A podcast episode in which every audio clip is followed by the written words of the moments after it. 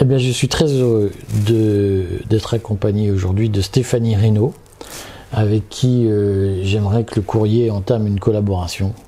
Mais c'est une princesse, alors c'est compliqué de la convaincre. Pas si compliqué que ça, je crois, en fait. et euh, Stéphanie est comédienne.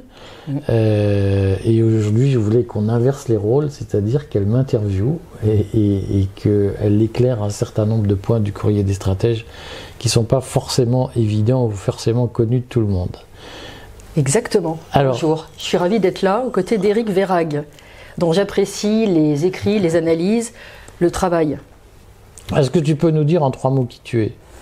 Je suis comédienne euh, de théâtre, euh, un petit peu de, télévision et de voix. Et tout terrain. Et résistante. Oui, on peut dire ça. Je dis souvent dissidente. On peut dire aussi résistante. Voilà, il faut être vaillant. Il faut être vaillant. Il faut essayer d'être vaillant. Voilà, je suis assez d'accord. Tu voulais me demander quoi aujourd'hui, Stéphanie? Alors, il y a quelque chose que. Oui, je voulais éclaircir quelque chose avec toi.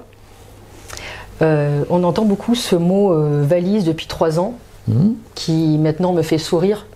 Au début, ne me faisait pas sourire du tout. Mhm. J'ai pris du recul par rapport à ce mot.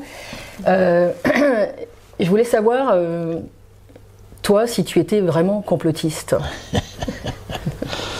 Euh, alors, c'est une question que, que, je ne me suis jamais posée en fait. Euh, mais je sais que euh, c'est devenu une espèce de marqueur. Et donc, je trouve que c'est pas mal de prendre le temps d'expliquer comment le courrier des stratèges fait vis-à-vis de cette question complotiste. Parce que, en réalité, on peut être complotiste à titre personnel. Mhm.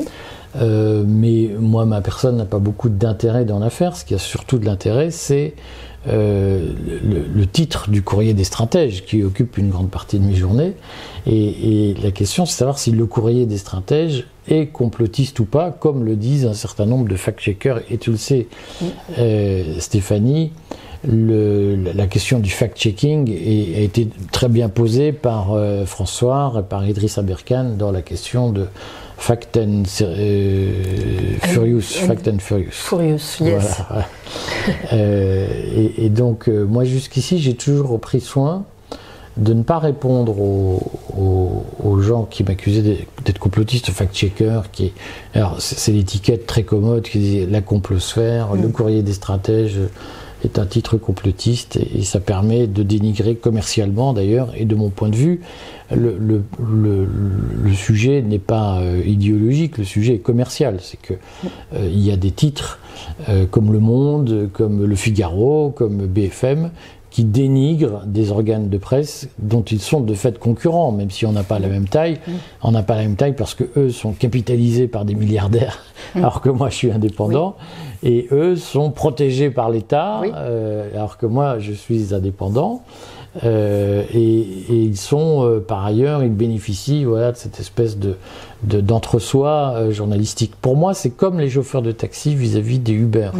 Moi, je me vis comme un VTC débutant face à, un à la compagnie G7. C'est-à-dire qu'ils nous expliquent qu'on est nul et qu'eux sont très bons. et pour moi, le, sujet est commercial. Donc, je, je, veux bien me prêter à l'exercice de, est-ce que, de la question du complotisme pour des raisons commerciales. Alors, ce que, je voudrais dire là-dessus, euh, c'est expliquer comment le courrier des stratèges fait pour faire une information sérieuse et non complotiste, même si elle est accusée de l'être. On fait des sondages sur la chaîne Telegram, qui a quand même plus de 22 000 abonnés maintenant, mais euh, elle va continuer à grandir. On fait des sondages réguliers auprès de nos lecteurs qui nous suivent en leur disant mais vous pensez quoi de ce qu'on fait vous pensez quoi du titre et des articles qu'on produit? Et majoritairement, les gens nous disent euh, à 80%, l'intérêt du courrier des stratèges, c'est de faire des articles fiables et sourcés, et globalement modérés, c'est-à-dire que euh, on, ne donne pas dans, euh, dans, dans l'excès. De temps en temps, je suis un peu sarcastique. Oui. de temps en temps. Voilà. tu ne fais pas de la prévision hasardeuse. Mais je, je, ne, je, ne, je, prends soin d'expliquer ce que, pourquoi je dis les choses. Mhm. De temps en temps, le style est un peu caustique, mais ça rend l'écriture plus amusante à lire. Mhm. Euh, mais je, je, ne pense pas avoir commis des excès je sais qu'il y a des gens, je le lis, tu les lis aussi, oui, oui, oui, qui te disent euh, Macron est un salaud, Mmh. un con, euh, c'est tous des nazis, euh, ils Mmh. veulent tous nous, nous exterminer, etc. Euh, moi, je ne dis pas ça. Non, tout ce qui est excessif est insignifiant. On évite ça. Je comprends que les gens euh, so- soient En so- colère. soient en colère. Je comprends que les gens surréagissent émotionnellement. Je trouve très bien qu'ils expriment leurs émotions. Mais il y a une différence entre une émotion et une information. Et moi, j'ai la prétention de faire des informations. Euh, et, et sur ce point, je ne suis pas journaliste et j'en suis très fier. Euh, je, je voudrais, parce que je pense que le journalisme est porteur d'une vraie médiocrité intellectuelle. Pour moi, les, les journalistes sont des fonctionnaires de l'information. Actuellement, c'est plus vrai que jamais, en fait. Ben, Il y a euh, une espèce de, de, de simplicité à, à se fondre dans, dans- dans son fauteuil tous les jours, à aller sortir son, son papier, son feuillet, euh, conforme à la ligne éditoriale et en respectant des principes qu'on a appris euh, dans son école du journalisme euh, 20 ans plus tôt. Euh, il se trouve qu'en 20 ans, notamment les algorithmes Google ont beaucoup changé le- la rhétorique journalistique et qu'une grande partie de la difficulté de la presse écrite, à mon avis, vient du fait qu'elle est faite par des journalistes médiocres qui pratiquent le métier comme il y a 20 ans, c'est-à-dire comme avant Internet, et qui ne savent pas ce que les gens, le public attend aujourd'hui. Je pense que Il n'y a grande- pas un vrai travail de recherche, c'est, ils se contentent d'annoncer des dépêches pense, AFP. je pense qui- qu'il y a énormément de bâtonnage, Mm. comme on dit, de, de dépêches d'AFP, c'est-à-dire que ils reçoivent l'information de l'agence de presse et ils changent cinq mots en Mm. disant j'ai fait mon feuillet.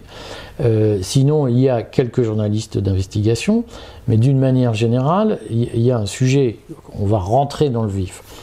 Il il y a, euh, il y a- deux dimensions euh, qui, de mon point de vue, dans le journalisme actuel, font que le public ne s'y intéresse plus ou que le public s'en méfie. Le- la première dimension, c'est le choix des sujets. Euh, et en réalité, ce qui est intéressant dans la presse en ligne, surtout indépendante comme je le fais, artisanale, revendiquée comme je le fais, c'est un moment de se, se dire on va parler de quoi aujourd'hui? Euh, et effectivement, il y a eu, mais on a obligé la, la- la presse officielle, institutionnelle à évoluer sur ce point. Effectivement, à une époque, on disait bon, on va parler de l'inflation, de macroéconomie, de la dernière déclaration du président de la République. Du et aujourd'hui, ce n'est plus ce qui intéresse le public. Aujourd'hui, ce qui intéresse le public, on le sait par les réseaux sociaux. Il y a des indicateurs euh, que moi je ne suis pas forcément, je ne fonctionne pas comme ça, mais il y a des indicateurs comme les tendances Twitter. où On se dit, Oui, bah tiens. Macron a parlé hier, mais tout le monde s'en fout. Mhm. Ce qui intéresse, c'est l'affaire Panier-Runacher, c'est euh, l'affaire François. Telle déclaration, euh, oui. et donc, on voit bien qu'il y a, dans, dans le choix des sujets, l'arrivée des réseaux sociaux et l'expression des appétits des, des lecteurs fait que on, eux font du journalisme à l'ancienne et qu'en réalité, ce qui fait qu'on est jugé complotiste, c'est d'abord qu'on ne choisit pas les mêmes sujets qu'eux à traiter.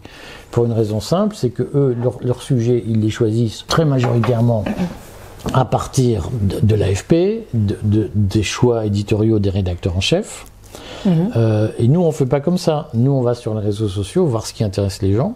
On reçoit énormément, enfin, en tout cas, moi, je reçois énormément de sollicitations de gens. Je reçois des, mails tous les jours de tas de gens qui me proposent des articles, qui me parlent d'un sujet, qui. Voilà. Et, donc- euh, on, voit ce qui intéresse les gens, on voit ce qui, ce qui leur pose question. Et donc, le journalisme qu'on fait nous, si tant est que ce soit du journalisme, ce dont je ne suis pas sûr, ce n'est pas de répéter ce que les pouvoirs publics attendent de nous en disant vous avez parlé de l'inflation, vous avez parlé de la dé- dernière déclaration de Bruno Le Maire, de la dernière politique bidule. Nous, on dit qu'est-ce qui intéresse les gens, on va faire des recherches euh, pour répondre aux questions que les gens se posent. Voilà. Et alors évidemment, du coup, on est des complotistes parce qu'on Oui. ne traite pas les mêmes sujets qu'eux. Et donc, comme on dit, ben, ce qui intéresse les gens, c'est autre chose que ce qu'ils disent. On est complotiste. Et moi, une fois que j'ai je vois bien, il y a dans la, presse euh, indépendante, on va dire ça, presse de réinformation, il y a deux façons de faire. Il y a en effet, euh, je dirais, du journalisme viral, C'est-à-dire, j'ai reçu telle, telle vidéo, je la rebalance, je la commente, et au fond, euh, c'est un peu, je, le dis euh, de, façon un peu caustique, je, je modérerai parce que c'est pas exactement ça. C'est un peu hamster dans sa roue, c'est-à-dire que les réseaux font de, la viralité sur des sujets euh, et à la fin on ne sait plus démêler le vrai et le faux. Et je pense que ça, c'est une exposition au risque complotiste, c'est-à-dire qu'à un moment donné, on n'a plus le temps de rechercher ce qui est vrai ou ce qui est faux.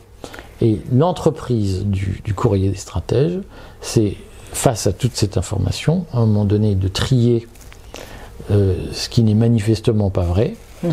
et de retenir ce qui repose sur une base factuelle sérieuse, car il y a cette jurisprudence de la Cour européenne des droits de l'homme qui a balayé euh, les concepts français de, de, la loi de 1881 sur la presse et qui a dit, qui a unifié le droit de la presse en Europe en disant un article n'est pas diffamatoire lorsqu'il repose sur une base factuelle sérieuse. Et donc l'enjeu est de construire sur un sujet une base factuelle sérieuse. Mmh. C'est pour ça qu'au courrier des stratèges, d'une manière générale, euh, on travaille systématiquement sur des documents incontestables. Je prends l'exemple de, des pénuries de carburant, d'électricité. Moi, je suis allé chercher la stratégie mmh. bas carbone publiée par le gouvernement français en mars 2020. Donc on peut dire que tu, ferais, tu fais du vrai journalisme. Mais moi, je travaille sur des sources mmh. incontestables. Et quand on n'en trouve pas ou quand elles mmh. sont discutables, soit on évite de parler du sujet, soit on précise que euh, tout ça est hypothétique et mhm. que euh, pour l'instant personne n'a pu prouver que c'était vrai.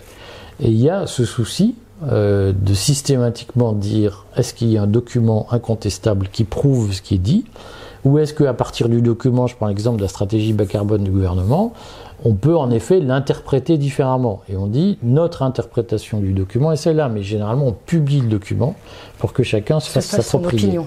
Ah, et ça, mhm. c'est une démarche euh, fondamentale. Moi, je m'amuse à voir quand même pas mal de, de, fact-checkers qui nous accusent d'être complotistes, qui ne publient jamais un document original. Et mhm. qui d'ailleurs font des articles sur des sujets, sur... ils n'ont même pas lu les documents originaux. Et euh, la démarche du courrier des stratèges est non seulement de travailler systématiquement sur les documents originaux, mais de les publier pour que chacun puisse les lire. Démarche qu'aucun journaliste prétendument euh, déontologue, conforme à sa déontologie, ne fait. Mhm. Donc, de mon point de vue, le courrier des stratèges fait une information absolument sérieuse. Sourcée. Sourcée et vérifiable par tout le monde. Mhm. Ah. Sauf, évidemment, si on a une info confidentielle, ce qui est exceptionnel, enfin, ce qui, arrive régulièrement, mais on généralement, on la publie que quand on a les documents qui, parfois on n'a pas les documents. On dit, une information nous dit, mais il faudra vérifier dans le temps. Voilà. Et si je te dis, euh, le mot complotisme, c'est une forme de baillon, ça t'inspire quoi? Euh, Alors, c'est euh, un, vrai sujet. Moi, je comprends. Alors, je, vais, je vais, faire je vais me faire l'avocat du diable. Moi, plein de gens, à partir de 2020, on a commencé à se. À ce, il, y a, eu un choc du Covid mmh. et il y a une résistance qui est apparue. Donc évidemment, on se connaît tous. Oui. Euh, et moi, c'est vrai que j'ai un caractère épouvantable, tout le monde le sait, je l'assume pleinement. Donc parfois, les, relations sont compliquées. Euh, mais j'explique toujours pourquoi. Mmh. Euh, mais c'est vrai qu'il y a plein de, plein, plein de résistants euh, de, différents horizons, mais d'horizons, euh, je dirais, très orthodoxes dans la résistance, qui m'ont dit Mais en fait, tu n'es pas complotiste. Ça m'a toujours fait rire. Il y a plein de gens qui me disent Mais en fait, tu n'es pas complotiste. non, je ne suis pas complotiste, et moi, je désapprouve les gens qui font des raccourcis. Euh, et, parfois, je, sais que c'est tentant. Je prends l'exemple de l'origine du Covid, origine humaine ou origine animale. Il, a été tentant depuis longtemps de dire, mais le, Covid a une origine humaine, c'est les Chinois qui l'ont fabriqué ou les Américains, Peter Daszak, etc. Moi, j'ai toujours pris garde à ne pas le dire comme ça, à dire il y a plusieurs hypothèses, et une hypothèse est que euh, ce soit le pangolin qui est là. L'autre hypothèse, c'est que ce soit un accident de laboratoire. Et certains vont même jusqu'à dire que c'était prémédité. Euh, sur l'accident de laboratoire, j'ai toujours dit et écrit, et je me suis fait traiter de complotiste par des gens qui Après, euh, voilà, j'ai- j'ai toujours dit, ben, en fait, sur l'accident de laboratoire, il est plausible qu'il y ait eu euh, un accident de laboratoire qui se soit déroulé de telle et telle et telle façon, même si aujourd'hui on n'en a pas la preuve, et donc si personne, si rien ne permet de l'affirmer de façon carrée. Mais on ne peut pas écarter l'hypothèse. On ne peut pas écarter l'hypothèse. Et, et je crois que c'est une, une façon d'informer plus loyale que les fact-checkers qui disent il y a un article qui a été publié dans le Lancet pour dire que si vous dites ça, vous êtes complotiste. Donc maintenant, on décide que tous ceux qui émettent des doutes sur l'origine animale du virus sont complotistes. Euh, donc moi, je, je suis pour que je, suis pour qu'on garde systématiquement la mesure et qu'on donne le taux de véracité ou de Absolument. plausibilité de ce qu'on dit. Donc je suis régulièrement Mhm. harponné par des résistants qui me disent tu n'es pas toi tu n'es pas complotiste tu n'es pas assez complotiste et donc j'en suis assez fier et cette indépendance qui parfois hystérise les gens Mm. ne me gêne pas Euh, et donc de ce point de vue moi je comprends les fact-checkers Mm. qui font la chasse aux complotistes parce que c'est vrai que c'est extrêmement agaçant Je- et de mon point de vue ce sont des manipulations très souvent organisées par les pouvoirs publics eux-mêmes pour Oui. discréditer l'opposition, de faire circuler des faux bruits, Oui. des, Décrédibiliser. des- décrédibiliser et Mhm. dire attendez regardez la connerie qui sont sorties encore que ces Oui, les ne sont terres pas sérieux. platistes, euh, etc. Là, alors, Voilà. Il y, il y il en a tout un tas de, Mhm. de toutes sortes. Il y en a qui me font beaucoup rire. Ah oui, oui, il y en a. y Alors, y y a Terre y plate, je trouve ça Ouais. extrêmement drôle. Euh, Il y, a- il y a une théorie, oui, je crois qu'il y a un, un trou ou une porte dans le ciel vers je sais pas quoi, Ah, j'ai pas dans l'Antarctique ou un truc de genre. Il, il Mm. paraît que je crois qu'en passant dans l'Antarctique, on peut avoir accès Non, mais ça, c'est classique. Quand on veut décrédibiliser quelqu'un ou un groupe Moi, humain, on ça- prend les, les- les- les radicaux, Alors, les, extrémistes. Moi, j'évite de juger. Je trouve ça Ouais. super drôle. Mhm. Euh, comme il y a euh, la, la terre, euh, la terre creuse, je Mhm. crois, et puis il y a, je sais plus quoi. je crois que c'est notre ami Sylvain Trota qui parle de la lune creuse, Ah. mais je suis pas sûr. Euh, et mais il m'a donné une interview, où il m'a parlé de de la lune, etc. Moi, je, je trouve ça plutôt drôle, ça m'amuse. Mhm. Euh, mais euh, euh, je peux comprendre que certains se disent c'est agaçant, il faut arrêter d'en parler. quoi. Donc moi j'ai pas de problème au fond avec la chasse au complotisme. Mhm. En revanche, je pense qu'il ne faut pas que la chasse au complotisme euh, se transforme en, en- en- en un instrument de propagande débile. Et aujourd'hui, Oui. euh, c'est évident que les fact-checkers ne cherchent pas à faire la chasse aux complotistes. Ils cherchent à défendre la propagande gouvernementale. Absolument. Et, et donc ça, c'est un. Est-ce que c'est un baillon Euh, Je suis pour la sécession. Moi, le fondement de ma vie, c'est la sécession.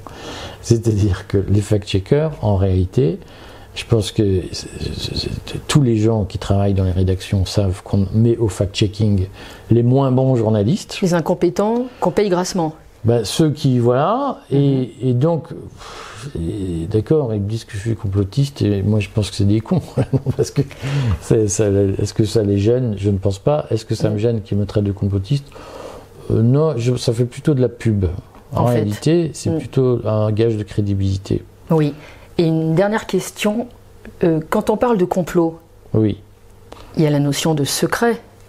oui Est-ce que par rapport à ce que Alors- nous on traite quotidiennement, est-ce que vraiment les, les- les informations que nous on, on traite ou on révèle ou on fait circuler sont si secrètes que ça?